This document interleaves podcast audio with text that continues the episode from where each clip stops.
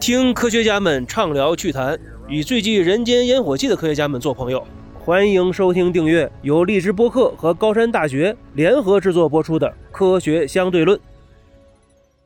大家好，我是程威威廉。我的梦想就是登上火星。我人生创业做的所有事情都是和太空和火星相关的。先介绍一下，今天跟我一起录制节目的我的老朋友，古生物学家王小林教授。王小林教授，你好。哎，你好，你好，我是王小林，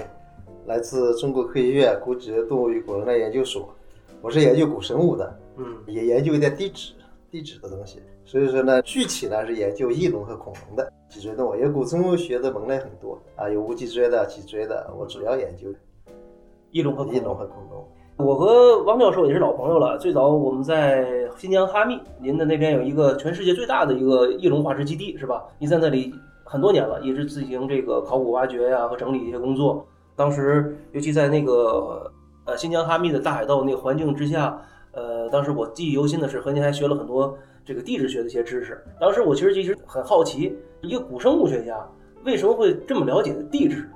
你问对了，其实我原来是学地质的，啊？我在大学和研究生期间都是学地质的。嗯哼，在这个期间呢，我在黑龙江挖了一次恐龙，对恐龙有兴趣了。然后呢，机缘巧合，我在辽西考察的时候，就嗯当时有一个石油项目，嗯在辽西考察的时候呢，哎，正好一个村子里边几个老百姓就讲，嗯我们发现了鸟这么大的恐龙。嗯我说恐龙在我印象当中非常大呀，嗯鸟这么大，我觉得很奇怪。嗯我说我们看看标本，不让看。我回去以后啊，写信吧，告诉了古居院所的老师，嗯然后正好和周仲和院士联系上。周老师呢，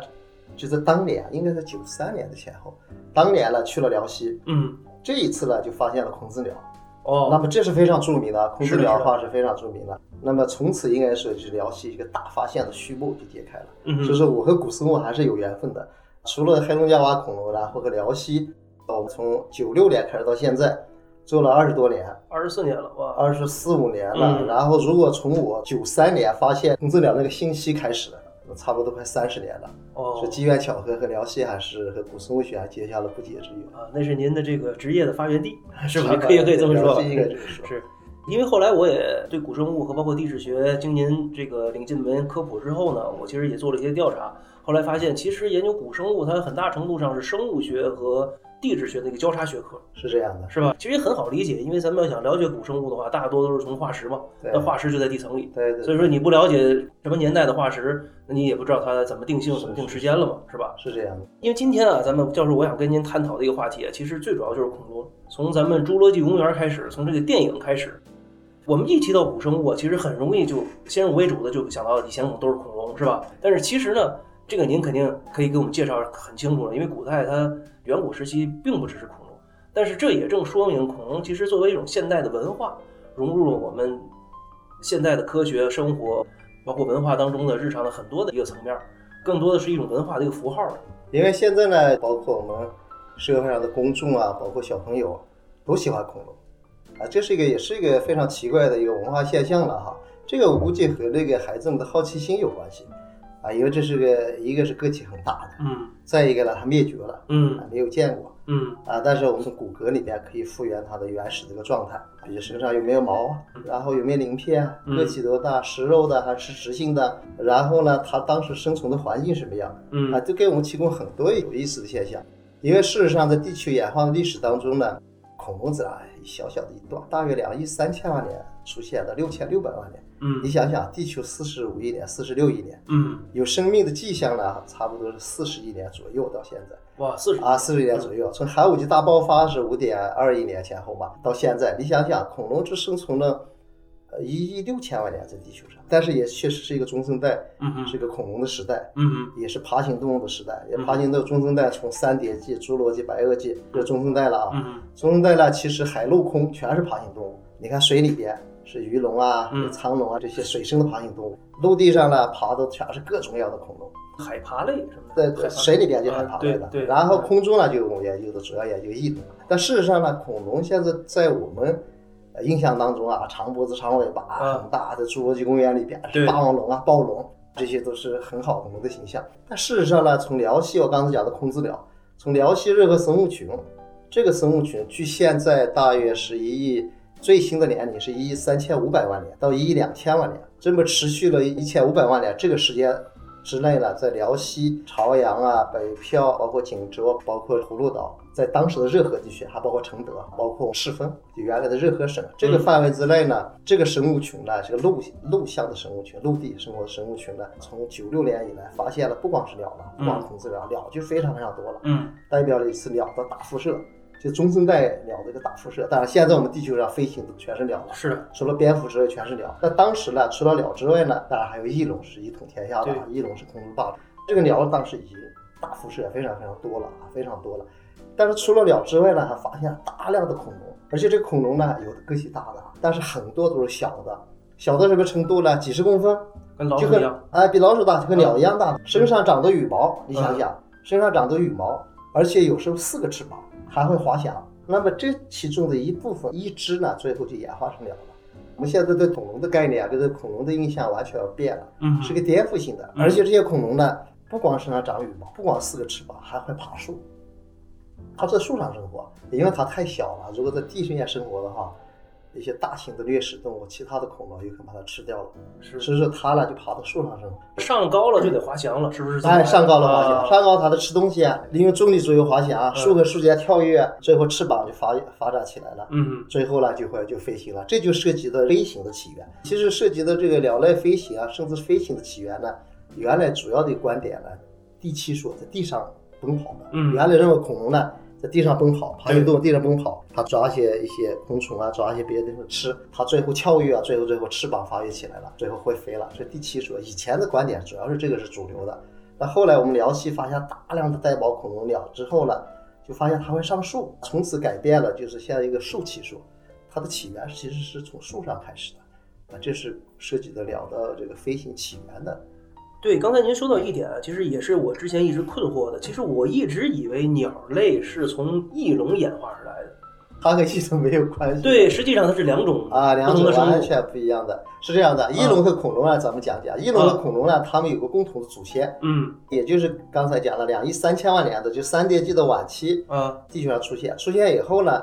翼龙它直接飞到天上去了，它过渡类型找不着。这到出来以后现在现在还没有断代的一块儿。对，直接来就飞到天上去了，然后恐龙在地上啊，所以它俩呢其实有共同的祖先，它俩的关系很近的，但是不是一个东西。嗯它俩呢，比如说咱们举一个不太确切的例子吧，比如说堂兄弟呀、啊，表兄妹，反正它有一个共同的这个祖先，但是呢，它是不一样的东西。然后呢，很多人认为呢，这个翼龙呢，是不是会飞的恐龙啊？啊是翼龙因为会飞啊会飞的话，它和鸟的关系是不是很近啊？是不是和蝙蝠有关系啊？因为会飞的脊椎动物就这三种，一个是翼龙，已经绝灭了没了；鸟、一个是鸟蝙蝠。啊，一个蝙蝠，蝙蝠是哺乳动物，鸟呢是两蝙。蝙蝠去年很火呀，这个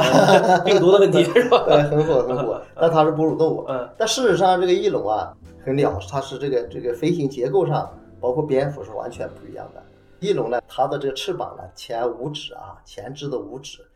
第五指退化没了，第四指拉长以后，加长加粗以后，哦附着一个翼膜，，OK，然后就用第四指飞挑一个旗子一样。哎，挑一个旗子一样，中间有没有支撑的骨架？明白了。它前三个指头呢能行走，就是第四指附着一个膜。那啊这个膜呢，原来认为呢它连的是腰上面，后来认为在踝关节上。哦那，事实上现在的一些证据呢，就是和它踝关节叫踝关节连的，就是它膜很大。这是个膜，不是个翅膀，啊就是一个羽毛，是吧？啊，不是羽毛就是个膜。OK，这个膜呢，其实呢，它和蝙蝠非常像。对呀，啊，膜呢，你看蝙蝠呢，我们知道蝙蝠是五指都有，是的，五指加长以后呢，它嗯第一指是活动的，其他四指加长，就像我们风筝的骨架似的，对中间是个膜。是的，是的。但是它蝙蝠有个前膜，嗯前面还有个膜，尾巴后面还有个膜，尾膜。所以翼龙也是一样的，翼龙也有前膜，也有这个翅膀的这个叫翼膜或者胸膜，胸部的胸膜还有尾膜，其实是一样的，非常非常像。但是它俩物种完全是不同。那您看啊，就是说，虽然说翼龙灭绝了，但是其实后来我也看到过一些照片，比如说早期的这个像孔子鸟也好，早期的鸟类，嗯，它实际上是四个翅膀。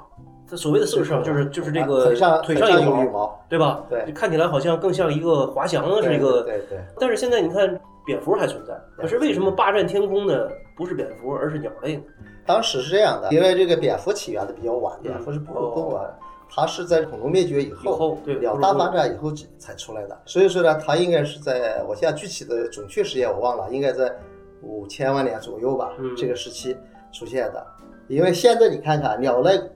控制天空的时候，蝙蝙蝠是会飞的。其实蝙蝠呢，按道理哺乳动物它嗯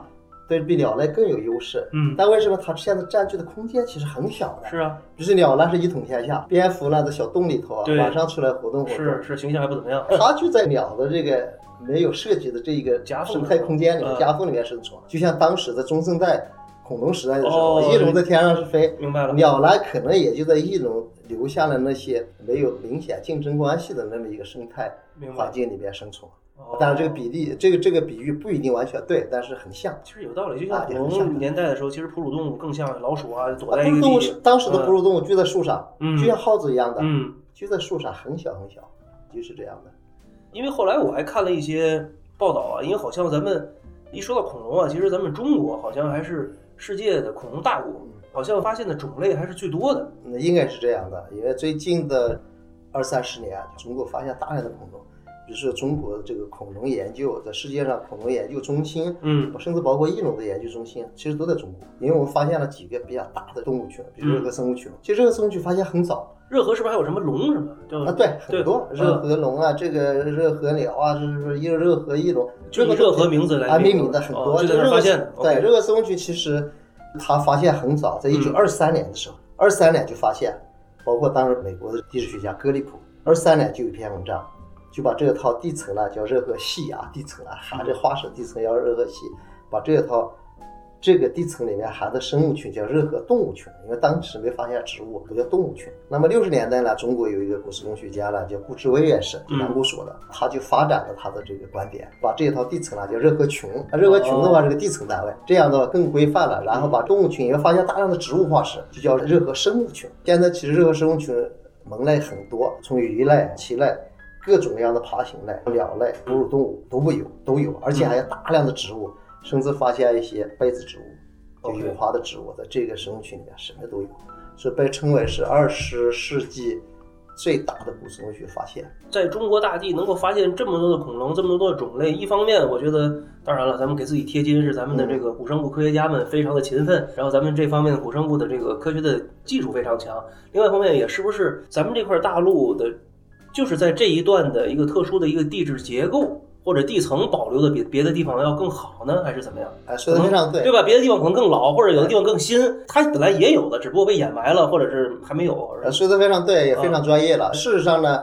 在中生代这个恐龙大发展的时候啊，中国的很多地方都是陆相地层、陆地上的。啊就，恐龙生活在陆地嘛，不可能生活在海洋。但是，一些欧洲啊，有些地方，当时这个时代主要是海海象的环境，海里海那边肯定就没有恐龙了，嗯但是鱼龙这些有。但是，中国的南方的一些地方呢，还是有一些海洋的哈，啊海洋这些东西，比如特奇斯海，这当时的。嗯所以说呢，中国发现古生物学研究取得这个成绩呢，一个是这些古生物学家一个很勤奋的啊，一直在野外考察、野外这个风餐露宿。我就知道您就是一年基本上大部分在外边我很多。时间在外边，因为古生物学是个材料的科学，是必须得有化石嘛，没化石你闭门造车肯定不行的。啊，所以说我们要出去，所以一个呢，就古生物学家非常勤奋，当然不光是我了啊，很多中国的这些年轻的，包括古生物学家，非常的优秀，他们呢也非常刻苦。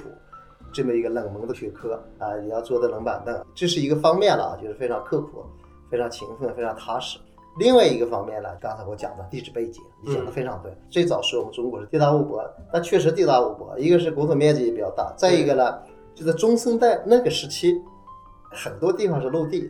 啊，陆地里边有些湖啊，有些河流啊，有些什么啊，这些恐龙呢都在陆地上生活，所以说就大量的化石埋藏。还有一个原因呢，就是这些化石生物的死亡，生物群和动物群的死亡呢，都和我们的灾变事件有关系。灾变事件现在我们不喜欢的啊，地球上灾变事件很多的，大的几次五次大灭绝咱们不说了啊，就是小点的那种集群死亡，大规模的集群死亡是很多的。嗯比如说呢，我们现在不喜欢，现在你喜欢火山爆发导致的人员伤亡吗？对，肯定不喜欢地。震啊、海啸啊、泥石流啊，这怎么都不喜欢？咱们现在看都是百年不遇，人以前都是百万年不遇，是 啊吧？都不喜欢。但是在地质历史时期呢，古生物学家最喜欢这个东西。为什么呀？这种突发性的灾变事件嗯会导致大量的生物死亡。比如说，我举个例子，一个是辽西，大量这些恐龙啊、带毛恐龙啊、鸟类啊、翼龙啊、哺乳动物，它都非常完整。嗯它保存这个地层里边都是湖相地层，而且都是深湖相的，湖比较深的静水、平静的水环境下，它死亡以后呢，在里边保存都非常完整。所以说你在那个地方发掘的话，你要看见一块骨头，你就挖就可以了，里边都是完整的。它不会是单单一的，啊，不会肯定是在单一的，单一的很少的，因为它都是湖深的，它浪迹面波浪影响底下，嗯静水环境下，所以一般要保存化石好了、完整的，是原地埋藏，必须在原地埋藏。但是这些生物呢，比如说鸟类，它不可能在湖里面生活翼龙啊、恐龙啊，它在陆地上生活。它为什么现在埋在这个湖里头，深湖的环境里边，它明显是异地埋藏，就是经过搬运的。嗯它为什么还完整呢？它这个搬运是活着的时候搬运的，嗯是这样的。我比如说，我举个例子，这都是有一些地地质学证据的，就是当时有好多陆地的火山，这个地层里面好多火山灰，陆地火山爆发以后，喷出了大量的有毒气体和有害元素，啊，比如说硫化氢啊，哦毒死了就是这些东西，还有导致森林大火。那这些树栖的恐龙、树栖的鸟、翼龙，包括这些地面行走的，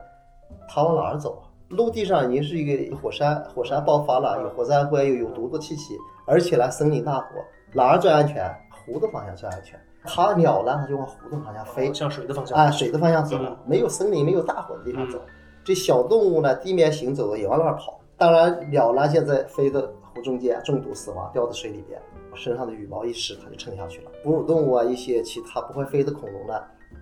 到湖面上就溺水而亡。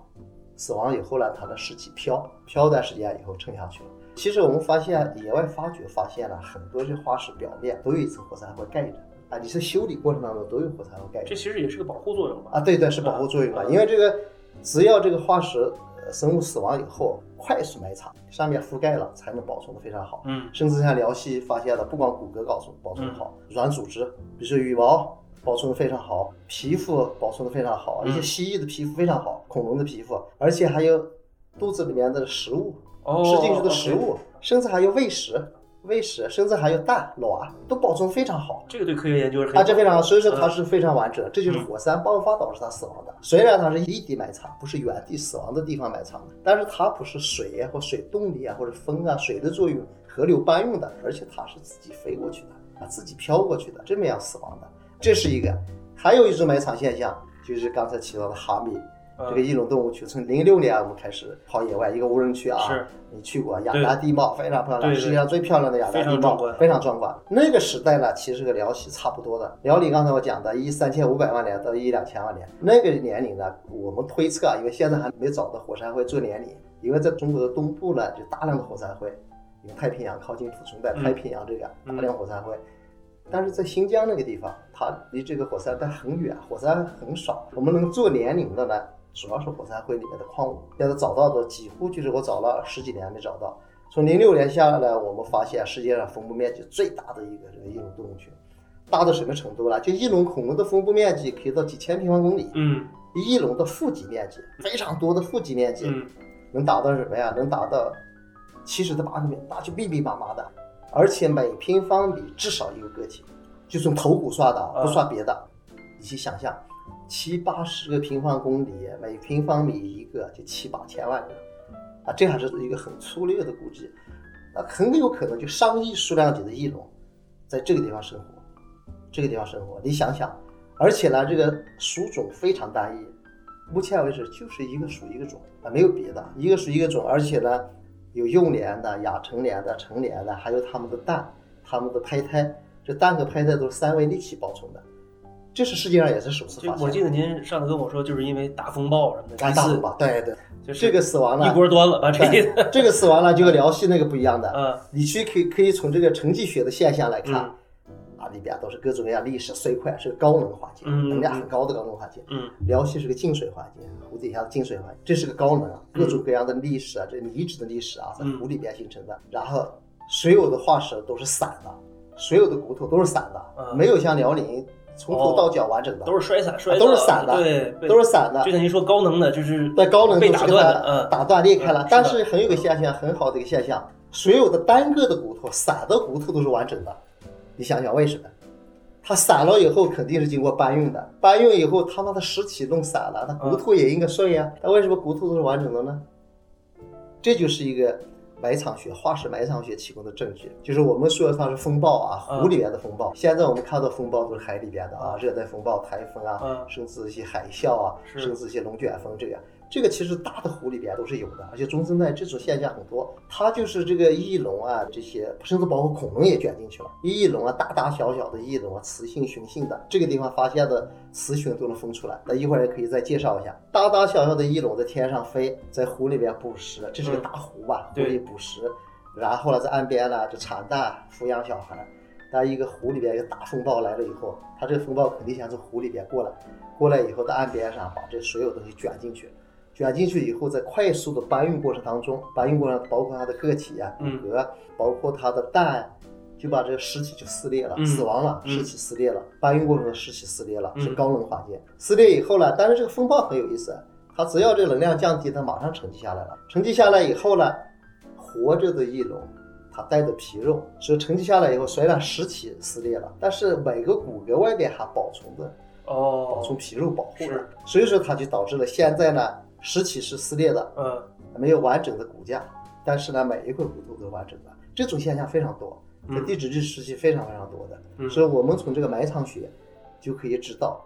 它是怎么死亡的所以说古生物学家必须研究地质学嘛，啊，地质学 不不了解的话就不知道它怎么形啊，成的地质。学基础，当然这埋藏学是一个方面，另外的程序学上还要找证据，共同的证据证明它就是个风暴导致它死亡的，啊是非常有意思。这个地方呢，我们叫它翼龙的伊甸园。为什么伊甸园呢？有雌性的、雄性的，比如说这个哈密翼龙，因为古生物化石要确定雌雄是很难的。嗯哼，啊，就靠骨头，你怎么能确认它哪个是男的，哪个女的？是啊确定很难很难的。比如说呢，有人提出来说骨盆这个，是但骨盆你很难发现两个呃同样年纪的，同样同样年龄的呃是相比较的，相比较的没有的，是几乎没有的。但哈密呢，现在我们就发现这个哈密一种很多嘛，这一平米至少一个，就发现它头骨上有两种头饰，头冠不一样的，哦一种头冠很大，一种头冠比较小。当时呢，就是其他特征都一样的，我们就认为呢，这是雌雄的一个鉴别的特现。在鸟儿也一样，啊，鸟是非常多了。对对对对你现在鸟的雄性的都是头饰很大，头冠很大啊，就不是别的，鸡冠这个鸡公鸡这么常见的是是很大的，而且这个头冠是干什么用的呢？性炫耀、性展示对的，，就是就吸引异性的嘛。啊，比如说鸟呢，除了这头冠大小之外，还有羽毛啊，羽毛的这个艳丽啊、哎漂亮。那我这个问题就来了，嗯李教授，其实您看啊，我们能够通过它的骨头知道它，比如说有一个冠，对吧？然后呢，知道它的这个呃身形，这都没有问题。但是我怎么知道它的颜色呢？你看这个翼龙很多都画的是各种各样的原色，对吧？这个问题非常好啊啊，因为好多小朋友啊，做这个科普的小朋友，啊我就是小朋友有时候想做，都问，哎，你是你是专家了，你是专家了，他老问这个问题。事实上这样的，你看我们哈密翼龙做复原的时候，那个雄性的色的吗？啊，雄性的那个个头冠呢做的是彩色的，嗯呃，那个雌性的呢是做的是就灰秃秃的，不好看啊。对，啊，因因为你要知道，在自然界当中，动物界当中，所有的雄性是被选择的，被选择对象。因为你至于长得强壮啊，啊学识比较好啊，然后呢要弄得漂亮一点，啊，这就异性才能吸引你，证明你而且基因啊才能选择啊你，选择以后才能繁衍后代，生物才能生存下去，这是符合进化论这个要求了啊。但事实上，你看我们现在鸟类里面嗯很多鸳鸯啊、孔雀，不管有头饰啊，还有一些羽毛，吸引异性的啊，为了交配，为了这个繁衍后代，为了这个结婚。但现在呢，这个复原图是怎么来的？那骨骼好解决，比如骨骼呢，我们根据是骨骼特征，它的翅膀长短啊，或者爪子啊，或者它身上的一些骨骼大小，我们完全可以从化石上来。但这个皮肤和颜色怎么来？在一零年之前，我们就是推测性比较多一点。比如说现在我一零年之前，10十年前之啊，OK，比如说我们将经论古，讲古论今，地质学和古生物研究经常会有讲古论今，根据过去推现在，将经论古，根据现在推过去，这是地质学、古生物学遵循的基本原则反正有。必然的逻辑关系。哎，呃，这个如果说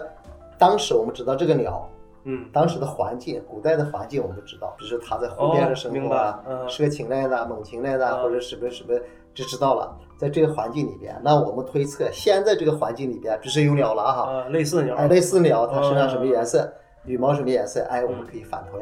啊，这是一个就是反推过去是这样的。但为什么说一零年以后呢？就是它有一些科学的证据，一零年以后呢，有技术的发展，就在这个软组织和羽毛里面找到那个色素体，哦，就是在显微镜呢，你看到褐色素啊、黑色素这些，就能知道，根据这些结构呢，就能知道它颜色是什么样的。所以现在个体复原，就是羽毛复原了，可以这么做。而且比如说呢，就是我们讲到现在的雄性色彩艳丽一点嘛，嗯嗯哎，我们过去的比如说哈密印度雄性，我色彩就艳丽一点嗯啊，雌性呢我弄得不好看一点，这是一个。嗯，其实还是科学技术的手段啊手段的这个包括有分子这个生物学的分析啊，是这样的。啊明白。还有一个呢，是除了个体复原以后呢，还有个生态环境复原。比如说呢，这个生物呢，它不生活不在真空里边，它生活在当时的古代的环境生态环境里边，你有什么植物，有什么共生的动物，动物呢有它们有是不是有鸟的话，是不是有恐龙啊，还有其他的翼龙啊，还有其其他植物啊，是裸子植物啊，还有没有被子植物？裸子植物是银杏啊，还是松柏类？它昆虫当时的那个虫子什么样子都不一样。比如说，我们就做过一个错误的东西，比如说我当时发现那个世界上最小的一个翼龙，翼龙那个翼龙呢很小，翼展只有二十五厘米，哇，那非常小，啊世界上最小的。但是啊，最大的翼龙翼展可以达到十五米。它同一个种就能差它，不是不是是同一个种，啊不同的这个翼龙这个大家族里边，这个大家族里边这个是最小的，它二十五厘米，而且我们看它没有牙齿，而且脚上的这个脚趾都是弯曲的，这些特征呢证明它是爬树的。哦啊，，尤其这个脚趾弯曲是爬树的，而且爬树呢，你可以看到这个脚趾从近端指节从近端到远端是越来越长的，指尖呢是非常大的，这种呢就适合于爬树的。刚才讲到了这个恐龙是树栖的，也是一些特征。你看爪子结构啊，你看我们的人呢，你看这是靠这个心脏这一块近端就是长，这个越来越短，越来越短，指尖不弯，那么就人只能在地上走啊。如果是这个越来越长，指甲非常弯曲，那就是个树上的。所以说孩子们或者什么家长朋友带孩子到到动物园去看动物，你根据那个爪子肢节的长短变化，你就知道它是树栖的哦还是地栖的。所以说有些人认为所以说艺术创作也不能瞎来，必须要了解一点儿才行所以。说有些人就说来，你怎么就发现了一个爪子？你怎么知道它是树上的还是地上的？哎，那这个你看那个霸王龙，霸王龙为啥前面那个手就基本上啊，很小。就跟个残疾一样，没有啊，？这个霸王龙是很奇怪的一类东西，啊它一般两指，两个爪子，现在很小。这个东西呢，我现在还解释不好，但是也有一些别的说法。那霸王龙呢，因为它是个现在最大的一个掠食动物嘛，现在世界上发现个体最大的这一哎，类嘛我，我听好像还有一个棘龙，是不是比它还要大？差不多这一类，差不多一个差不多的这一类东西，这些东西呢都有十几米的，呃，因为幼年的呢或者亚成年的小点，成年的大一点，十几米、七八米，这个都嗯都差不多的。都那都是有点像狮子老虎一样，都是顶级的捕食哎，对，顶级的捕食动物嗯，它呢就是最强壮的、最顶级的捕食动物。它们呢是奔跑速度还是很快的，嗯，它牙齿的咬合力也很强的，但就是很奇怪，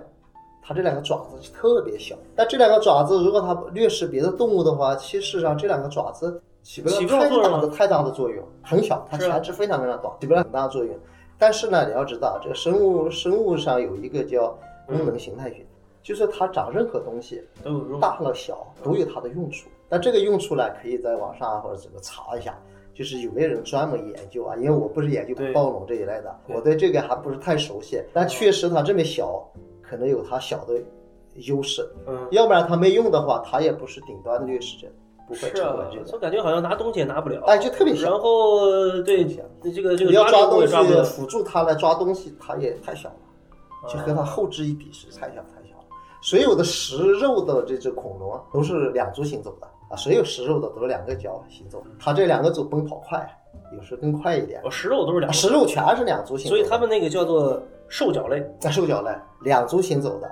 犀角类呢就长脖子长尾巴的这一类东西蜥蜴的蜥，啊，蜥蜴蜥犀角类呢一般都是四它那个行走犀角类是怎么来的？这个词？这个是这样的啊，这个是犀角类和兽脚类呢，啊，犀角类和或者犀同类、鸟同类，这是和它这个腰带腰上鉴别恐龙分成两大类，恐龙分成两大类，两大类一个叫是鸟同类的，鸟同类就是屁股，嗯同嘛同步这个屁股嗯鸟臀类，呃，鸟臀类。一个是系统类的。这两类东西呢，其实兽脚类属于系统类这一类的，鸟同类的，比如说呢是甲龙啊、角龙啊、剑龙啊、嗯鸭嘴龙啊，这都是这个鸟同类全是食植性的，全吃植物的。这个系统类呢有两只两大类的，一个呢就是实质的，嗯长脖子长尾巴，对，比如说我们见到雷龙啊，是是是是梁龙啊，或者这个蛇颈龙啊，不是蛇颈龙是水生的，马门溪龙，啊，马门溪龙马门溪的亚洲最大的嘛，对对对在我们所里边二十三米，在您所里边。啊，这个这啊个正形在我们所里边哇塞啊，养老他们研究的。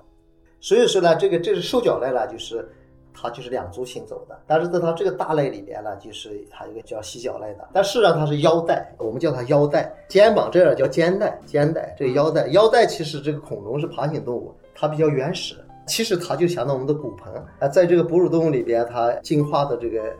高等一点的，它这个骨骼都愈合了。但事实上，在这个恐龙爬行动物里边，恐龙这里边，它这是三块骨头啊，一个呢就是连接椎体的剑椎，连接剑椎的叫髂骨，也叫长骨，长字是长髂髂关节吧，咱们是六哦髂关节啊，髂骨。另外一个呢，还有个耻骨。我们现在也有耻骨啊，啊，耻骨前边是耻骨，后边坐骨，坐骨神经痛不是坐骨吗？其实它骨骼是愈合了，但是该叫啥还是叫啥。齿呢就是羞耻那个 OK，啊，耻辱那个耻骨。这恐龙这三块骨头啊，一侧的三块骨头，它是分离的。比如说这是一个长骨，前边一个耻骨，后边一个坐骨。如果这个是一个三个方向，这是一个方向，这是三射的三个方向，那就是这个系统类的。如果是两个方向平行的，这是这样的，一个是往这边伸，一个往上面，平行的两个。啊就是鸟同类的，鸟同类鸟同类的，就它就是根据这个腰上的三块骨头的一些结构呢，啊分成两大类。所以所以说呢，你现在所有的呃食肉的全是两足行走的啊，所有的食植的全是四足行走的。而且呢，这个两足行走，你你在野外看的骨头不完整啊，你看到的话也容易鉴定。一般食肉恐龙，它的骨骼是纤细的，细细长长，啊，甚至有的中间是空的，它就是为了减轻重量、奔跑速度，为追猎物。哎实质性的呢，一般的骨头很粗壮，非常粗壮，就像现在的这些动物不一样嘛，比如大大象啊你看犀牛什么的。对呀、啊你看老虎，就是这狮子就轻巧一点嘛是这样的，它为了减轻重量，是好其实一样的。你刚才说以古论今，以今哎，推古是吧讲古论？今，讲古论今，讲今论古，道理是一样的。